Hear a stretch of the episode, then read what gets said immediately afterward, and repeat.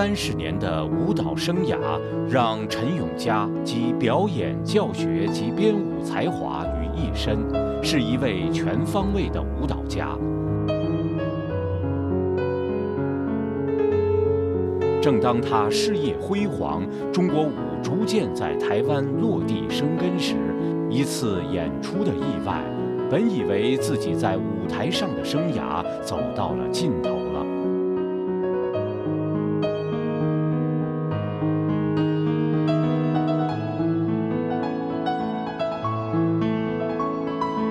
是这场意外不但没有阻挠得了陈永嘉，反而让他体验到生命的超长与神奇。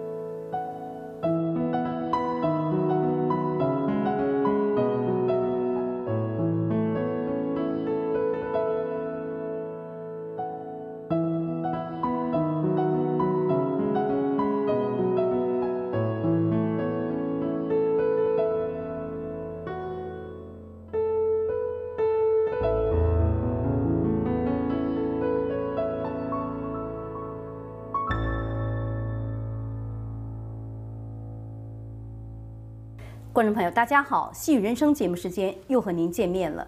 今天我们的节目继续还是由中国舞舞蹈家陈友嘉先生来画他的人生故事。在上一集节目，陈友嘉他有谈到说，他们的舞蹈学校在台湾啊已经是这个所有成绩了，而且呢，中国舞在台湾也落地生根了。那么之后呢，在一次演出的意外啊，他的这个脚。这个筋断了，哇，这可想而知，对于一个舞蹈家的艺术生涯是多么大的打击。可是神奇的是呢，他竟然参加了新唐人电视台举办的第一届舞蹈大赛，而在那里他却 获得了冠军，这简直是不可思议。那么接下来呢，我们继续由 陈友佳了来介绍他的人生故事，永嘉。呃，主持人好，你好，你好。那么上一期节目就谈到了说，您来到了这个新唐人举办的第一届中国舞舞蹈大赛，对，参加了舞蹈大赛。对，就在那样一种情况下啊，您竟然获得了冠军，这简直是不可思议。是我自己也觉得，好像实在是不可 思议，因为对，因为你想，这对一个舞蹈演员来说，就等于说他的艺术生命。对，应该是应该是，如果按一般人来讲，其实就已经结束了。对，这是一个神奇的力量，在我觉得是在支撑着我，就是后边这样的走上这个，就是来到神韵的这条路吧。是，真的是还是神奇吧？是。就说中国舞哈，观众朋友也听了这么多了，你也谈了这么多中国舞，中国舞到底是什么？在节目的一开始，要不要给我们的观众朋友先介绍一下中国舞的概念？可以，那个中国舞呢，它分为中国古典舞，还有中国民族民间舞这样两个部分。中国舞和这个现代舞有什么不一样的？中国古典舞里边，它有包含的声韵、身法和技巧这三个方面。嗯，那中国舞以前是在宫廷里边和古老的戏曲里边流传着，嗯，完通过历代的舞蹈家的整理、挖掘和发展。到今天来讲，它形成了一种独特的、有中国传统文化底蕴的艺术形式。嗯，所以中国古典舞在艺术范畴里边是一个有一个完整的训练体系和表演体系，形成了这样一个独特的舞蹈风格。中国民间舞就是各个地方流传下来一些传统舞蹈。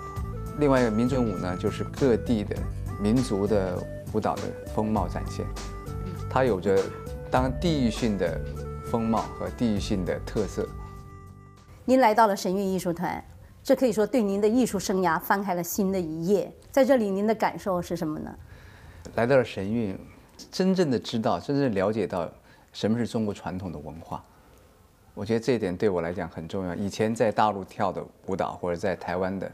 就是它有很多现代的，比如说我们以前创作的一些舞蹈，它有所谓的一些求新求变，所以它里边有很多现代的因素在里边，它并不是传统很纯的传统中国文化。那来到神韵艺术团，就是我们所创作、所表演的舞蹈，都是最纯正的。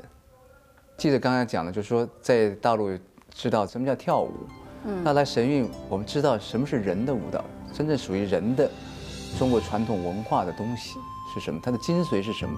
所以在这里边，就是我们创作的舞蹈有传统的中国古典文学里边的人物和中国古代的仁义礼智信这样的内涵在里边，就表现就是中国人的这种气节和这个男要阳刚，女要阴柔，而不是像现在很多现代舞和现在大陆表现的一些舞蹈当中有很多现代的当代舞的一些因素在里边，掺杂了很多就不纯净的东西。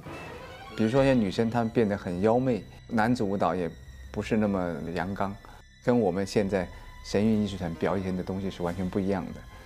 以前你演坏人要去学，要去装，可是现在好像是演好人要去学，要去揣摩怎么样演一个好人。他跳的内容也是一些低下的、不健康的一些内容。可是神韵呢，演员不是这样的，他为什么觉得会感动？因为他是自然流露。就是灵魂的心灵的一个纯净的流露，所以他会很感人，就是观众看了会会落泪。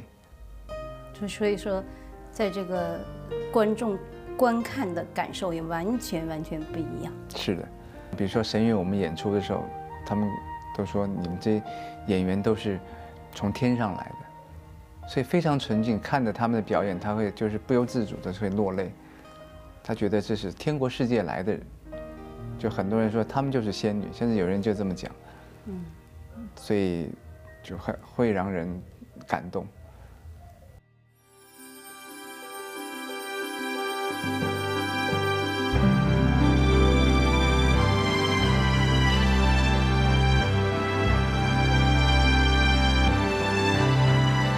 谈到了神韵艺术团的纯真、纯善、纯美。陈永嘉更是深有感触。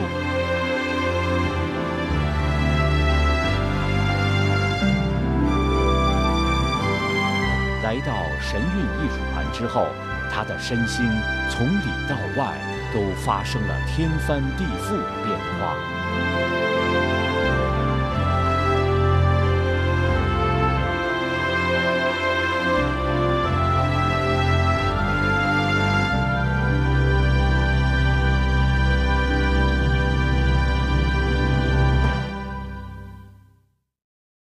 你的人生观有什么样的改变呢？就来到这个神韵艺术团之后，就您您在中国，你学会了什么叫真正的跳舞啊？那您来到神韵艺术团，人好像都是要在为了自己生存，一直在奋斗、在拼搏、在争斗这样的东西。我觉得在神韵是一种平和、一种祥和的一种心态。对人生来讲，一个人哈，你真的来到这个世界上，他真正的目的是什么？我们要回归最原本、最最本质的东西吧。我们就在寻找这样的东西。你本身是一个舞蹈家，你你对舞蹈是最了解的哈，了如指掌。那您说这个神韵的演出，它是这样的纯净哈、纯善纯美的东西。那我我发现啊，就现在这个。中国哈，就中国大陆，它的那些什么歌舞团呀，他也在模仿着神韵啊。你就上次我在采访关桂敏的时候，他有在讲到说，他都在模仿神韵很多的东西哈。你们这边演出，他在那边也另立一团，但是没有人去看，这究竟是为什么？那么我看到他们啊，在一些这些画报上啊，什么有他的这个，也是他穿着这古典的衣服，这有什么不同呢？他穿的古典衣服和神韵有什么不一样的？大陆很多舞蹈。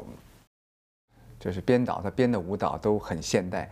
虽然他穿的是古装的衣服，但是他跳的东西内容都是很妖媚的，而且他表现的那个题材本来就不好，有很多的什么就是低龄啊、动物啦这样的东西在里边，包括他的呃舞蹈动作都是一些很不好看的，不是人的这个层面的东西。还有他的灯光也很灰暗。他虽然是穿着古装，他实际上他跳的内容并不是中国传统文化的一些内涵。国际社会上很多人他看，都要看真正的传统舞蹈，他对这个传统很重视传统，所以他看到的东西不是那样，他们就不喜欢。我觉得可能他卖不出去票也是有这个原因在里边。那我看到就是说，在前年是哪一年哈，他也弄一个千手观音。因为共产党他并不是信神的文化，所以他表现表现不出来那种善良。就他虽然他表面上跳的是千手观音，实际上他的背后的那个内容并不是这个东西，他不信神，他是一个无神论的一个体制，所以他表现不了那种纯善纯美的东西，他的内心内心世界并不是那么美。虽然你看到外形是这个东西，但实际上他表现出来，你让人家看出来看到的东西并不是一个纯善的东西。他怎么跳，我们从外边看没有不会感受到一种祥和、一种美的东西在里边。就是您来到神韵艺术团，您是第一个，您的责任是担任这个编导和教学，是啊，其次然然后再做这个神韵的表演啊，是是对。那您在这个北京和后来到了台湾，都是在教学啊，都是在教导这些孩子哈、年轻人。那么以往的教学工作哈和现在在神韵艺术团您的教学的这些年轻人，他们有什么不同的地方吗？在大陆的这些演员，比如说他他有追求名利，就是通过这个他会得到一个一个好的位置或一个好的工作。那在神韵其实他不是这样的，每个演员都非常的纯净，没有人去争什么当什么主要演员、次要演员，但是每个人都在他本身的这个位置上，都尽量把自己的工作做得最好，这是不不同的地方。巡回演出过程当中都非常的安静，不会是吵吵闹闹、打打呼呼这样，没有这样的情况，他都是非常祥和、非常安静的，体现一种风度吧。我觉得是在这一方面很不一样的地方。文艺界哈，在外人看来，这里边是挺复杂的啊。你比如说，尤其是一些绯闻呐、然后再加上媒体的炒作，是在一般的这社会这团体里边，现在的人他把这个作为一种宣传，没有的东西他也炒作成一种，比如说绯闻啦，或者是男女之间一些不太好的关系什么的，把它作为一种出名的一种一种工具吧。那其实，在神韵这些东西是我们是没有的，他们非常纯洁，因为他们也歌颂的是神。就是在这里，神韵我们很多作品里面都表现神佛，它有神佛出现。很多观众去看了，为什么觉得神韵这么好，也是他看到神佛，真正看到的，看到了天堂。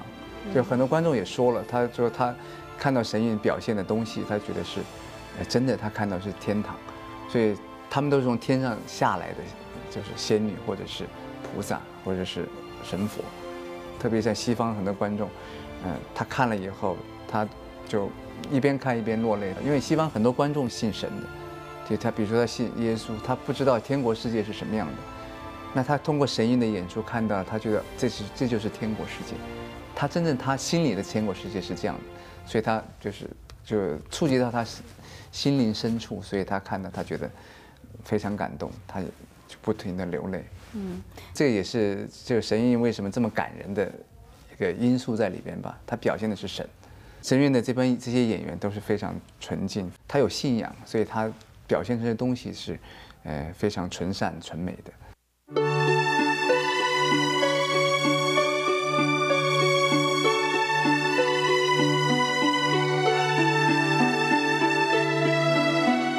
谈到神韵的纯真、纯善、纯美，谈到神韵的演出和大陆舞蹈演出的不同，我们不禁想到了中国的一句古话：“相由心生，境随心转。”神韵艺术团的演出之所以受到全世界各界观众的盛赞，是因为神韵的艺术家们，他们信神，内心纯净，表里如一。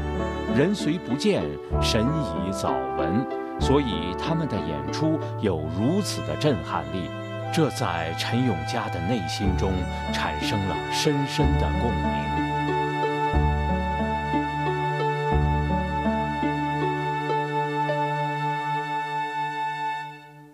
那之前你有讲过说你懂得了什么是真正的跳舞，那么来到神韵艺术团之后，你在这方面的感受是怎么样的呢？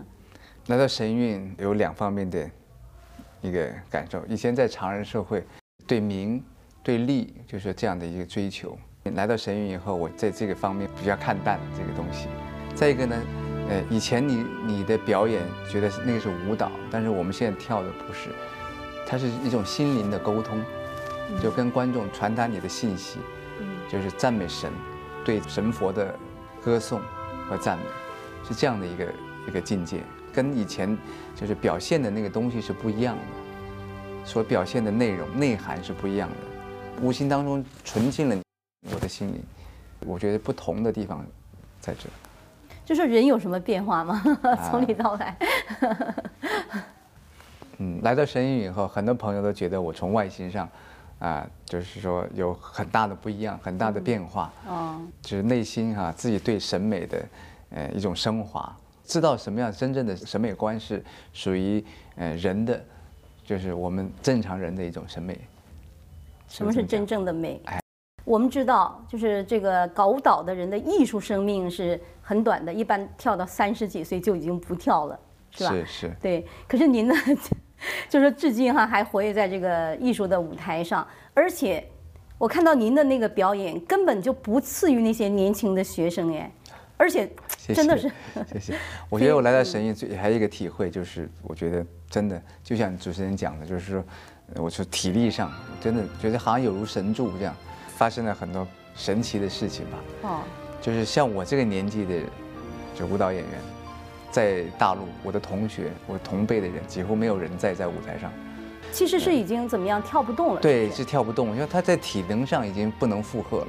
嗯，哎，可是来到神韵以后，我觉得我在这个方面，在体能上其实不比年轻人差，是因为有有了信仰。我们的演出当中，就是就神在帮助我们。每次演出以后，虽然很也是很累的。啊！但是你很快就恢复了，比以前甚至比年轻的时候那个那个恢复都都快。我觉得真的一点都不亚于，就是那个时候跳舞。以前在台湾啊，有一次参加演出的时候跳不动了，你就觉得拖着那个身体很非常累，就是感觉很疲惫。那个时候其实我还挺年轻的，可是我们来到神韵，我们一年演出一百多场，但是场场都表现得非常，就是非常好。所以我觉得这是我觉得神奇的地方，这是我自己的体会吧，比较深的体会。跟你以前就是说在北京那个时候，对，跟在台湾也是，就不比我年轻，不比我十八岁的时候那个体力差，这是真的。对呀，我看到您表演的那个领舞、筷子舞，还有那个雪山欢歌，哇，那种男子的那种阳刚之气啊，那个那个韵味啊，那个。能量真是十足 啊！其实来到神韵以后，体力上、体能上都都得到就是提高，我觉得得到很大的提升。嗯，而且这个心情也都很愉快。整个巡回过程当中，在神韵这个演出当中，自己的体会。就说您一年四季都在外边演出哦，是。那您有没有特别的故事想和我们的观众朋友分享的呢？我觉得体会是我们虽然演出是。中国的传统文化的东西，嗯，但是呢，在这个演出过程当中，都经常受到中共的一些干扰、一些破坏。我觉得这个是让我觉得挺不可思议的一件事情。有一年在韩国演出，在呃釜山演出的时候，就当地的主办单位就是因为受到这个中共的胁迫，就是把剧场就是不租给我们演出。其实我们票都已经卖完了，但是结果这个演出不能正常进行。啊，就造成了很多的损失，很多损失。一个损失是什么呢？观众都已经安排好他的专场演出这样的时间了，对，完了结果不能来看演出，已经买票了，所有票都卖完了，卖出去了，结果不能正常演出。就离开韩国以后，我们去了台湾，完了韩国的一些正义人士和主办单位，他们觉得我们不应该让这种破坏得逞，所以我们又回到。韩国演出在做演出，嗯，所以他中国的干扰其实，呃，是起到一种反的宣传效果。很多人都觉得，只要是共产党反对的，一定是好的。我们后来回到韩国，大邱演出了三场，就是场场是爆满的，而且就卖了很多站票，就是甚至他就是连个站着他都愿意来看。所以那那几场演出，我觉得是最受感动的。那个观众都是那个那个掌声是，真是真是叫我们叫什么叫掌声如雷，那个真是。那个掌声就是我们每一个节目完演出完了以后，那个掌声都是好像爆破式。那个我觉得那个整个那个剧场都要那个都得都要掀翻了那种感觉。他们很对这个神韵舞蹈的喜，这个艺术的喜爱可以看到，所以就证明中共的干扰其实是哎不会得逞的，而且起到了一个反效果，反的宣传效果是。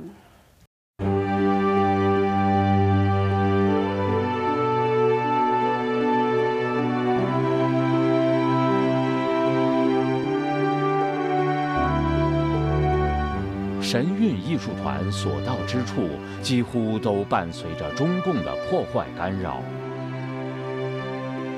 中共使领馆与特务多次以施压演出剧院、给政要写恐吓信、发动留学生干扰等方式阻挠神韵。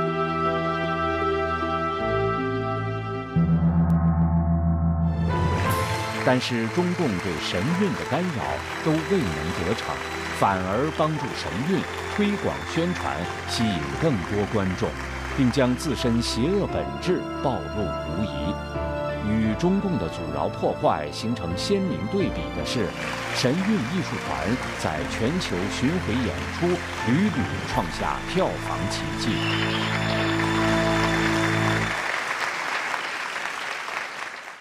神韵艺术团在演出的时候，无论从舞蹈到歌唱，说很多观众感动落泪，啊，这这是太多太多观众为之为之这个落泪了。为什么会这样呢？就说这个。神韵艺术团演出和您在其他这个文艺团体演出有什么不一样？在其他文艺团体有没有过这样的情况？呃，很少，非常少。在一般的那个这个团体演出里边，其实这种就是能够感动人的这样的演出其实不多。你说神韵艺术团嘛，其实我们是有有神的指导，神的呃力量在里边。您也是这个编导舞之一。啊，艺术灵感的来源是什么？艺术的来源是从就是古典文学里边去挖掘一些人物，那当然是说灵感从哪来的？我觉得就是神给我们的创作灵感。感觉是这样。是。以往您也也是有在台湾也是有在编舞啊。是。我看过您的那个哈有有一个台采访纪实，看过您啊那个舞蹈团在表演。你觉得它有什么不同的地方？表现的内容不同吧。就是那个时候表现的不是一个纯正的中国舞。您是在教中国舞的？我当时是，当时的理念就是创新，当时觉得是创新就是好，变化就是好，不是这样的，不是这种这种概念。所以我们现在现在回归到一个正统、一个传统的这个一个文化，当然有神在给我们做指导，创作上的灵感都是来自于神，来自于神给我们的力量和指导。嗯，真的是。所以很多神奇的事情在发生。哦，你有什么神奇的经历？就说来到了神韵艺艺术团之后呢，就在这一路的巡回啊，上百场的演出每年，呃，有什么样的感人的故事？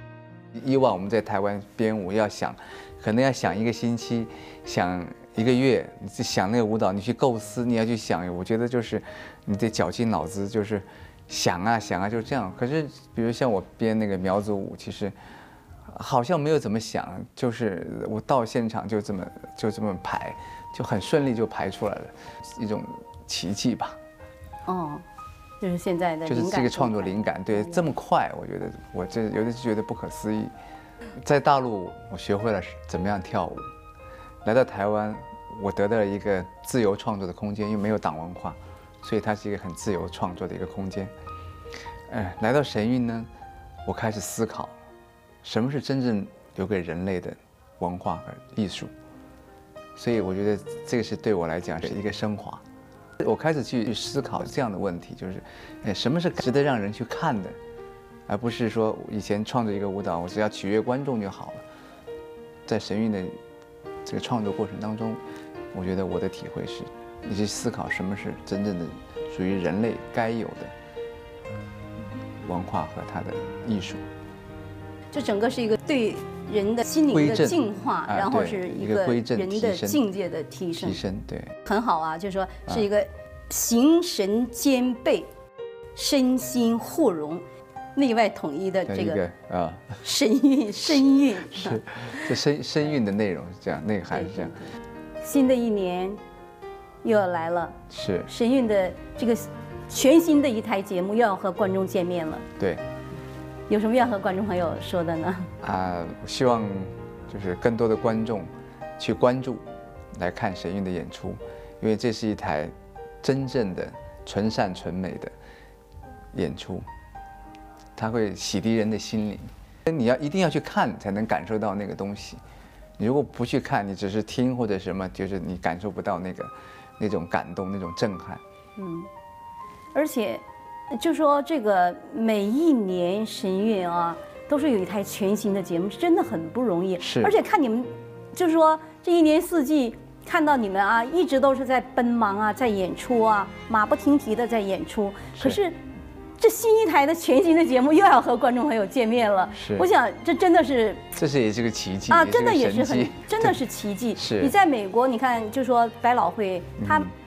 这一辈子就演这样一台戏，对他可能好就是几十年，有的快的可能几十年，对对，就是慢的，就像主持人讲的，可能他这一辈子就一一部戏他就演一辈子，一辈子。可是我们神韵不是这样，我们每年都是真的是全新的，每一个舞蹈都是不同的，跟以往是不同的一个全新的舞蹈。对对对，所以神韵的演出让人陶醉，让人感觉它的魅力无穷。是，它的内涵。内涵，对他有很深的内涵在里边，所以很多观众他有这样反馈，他老觉得他看了一遍还会再来看第二遍，第二遍再来看的时候他又看到不同的对内涵在里边，所以我觉得这也是一种一种呃灵魂的提升吧，心灵的提升这样。所以说神韵对西方社会的影响也是非常大的。对，很多人提到演出的色彩、服装色彩、舞台的色彩非常鲜艳、美丽。就是他们觉得这个都是从天上来的色彩，很多服装设计师来看神韵的演出，他觉得，嗯，他有很多收获。他们还在模仿神韵的一些服装色彩，就每一年我们有时候去街上到街上去逛的时候，就看到，哎，好像这色彩是我们神韵就是演出当中今年用的色彩。啊，他们就是很丰富，色彩很丰富，很多的那个服装设计师，纽约的服装设计师，他们的。嗯，讲的他们的反馈，神韵也是一个流行的趋势哦。是。今天我们著名的舞蹈家陈永嘉先生呢，和观众朋友见面，他讲了这么多神韵的神奇，已经发生在他身上的神奇的故事。他来到了这个神韵之后，哇！希望呢，观众朋友呢，能够有机会能够看一台这个陈韵的全新的节目啊。希望观众朋友能够亲身去体会一下，对，亲身去体会一下。是。今天节目时间到了，非常感谢有家上我们的节目，谢谢主持人，谢谢。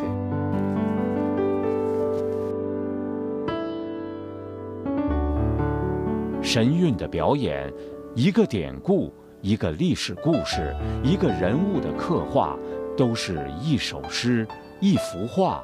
让人感受到善恶有报、敬天信神的内涵。相信神韵对社会的人文素质、道德提升都有相当大的帮助。百闻不如一见，期待所有的观众朋友都有机会来观赏神韵，亲身体验神韵的神奇。